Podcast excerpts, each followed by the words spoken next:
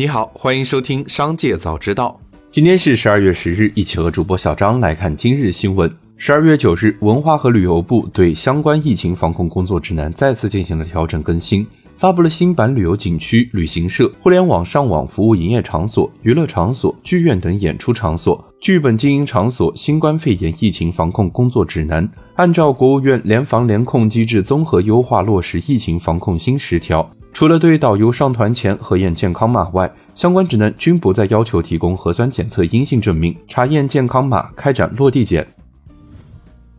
十二月九日消息，美国联邦贸易委员会，也就是 FTC，当地时间周四起诉微软，以阻止其七百五十亿美元收购动视暴雪的交易。这是拜登政府任内 FTC 尝试阻止科技巨头合并的重大行动之一。FTC 表示，这项交易是非法的。它将使微软有能力控制其 Xbox 游戏机和订阅用户以外的消费者如何访问动视暴雪的游戏。该机构称，微软可能对那些不使用其硬件访问这些游戏的消费者提高价格，甚至完全切断访问。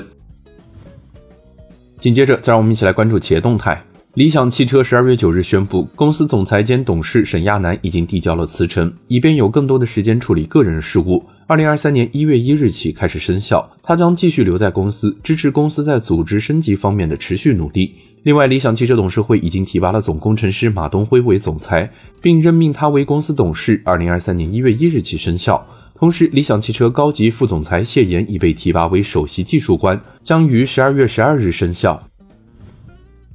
台积电资深副总经理侯永清表示，除正在日本熊本县新建的工厂外，台积电不排除在日本盖新厂，但目前没有具体的计划。此前，台积电与索尼半导体解决方案及电装株式会社合资公司 JASM 在熊本建厂，预计二零二四年底以前以二十八、二十二、十六、十二纳米制程生产，月产能五点五万片。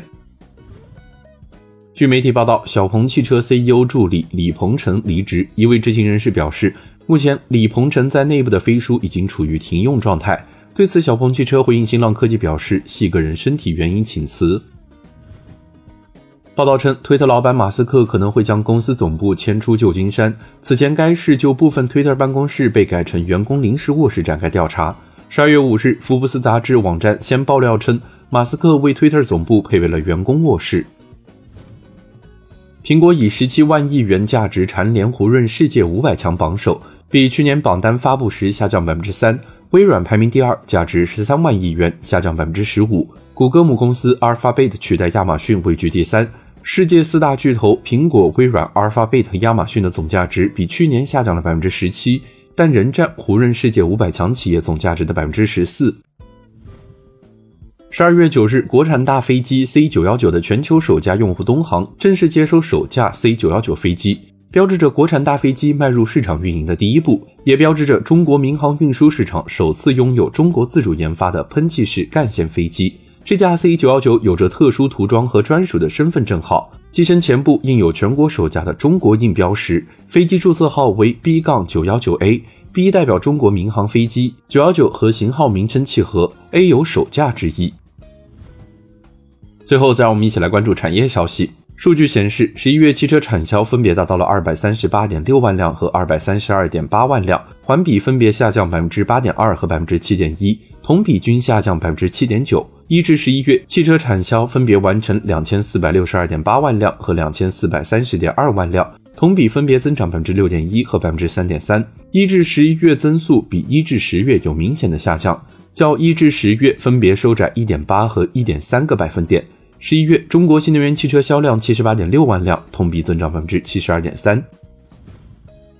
六个城镇化率超过百分之九十的城市，分别是深圳、乌鲁木齐、佛山、东莞、珠海和厦门。其中，一线城市深圳的城镇化率非常高。早在两千零四年，深圳就宣布取消农业户口，所有户籍居民全部改为城市居民，即全域城市化，城镇化率一度达到了百分之百。不过，实际上深圳还有一小部分人从事农业工作。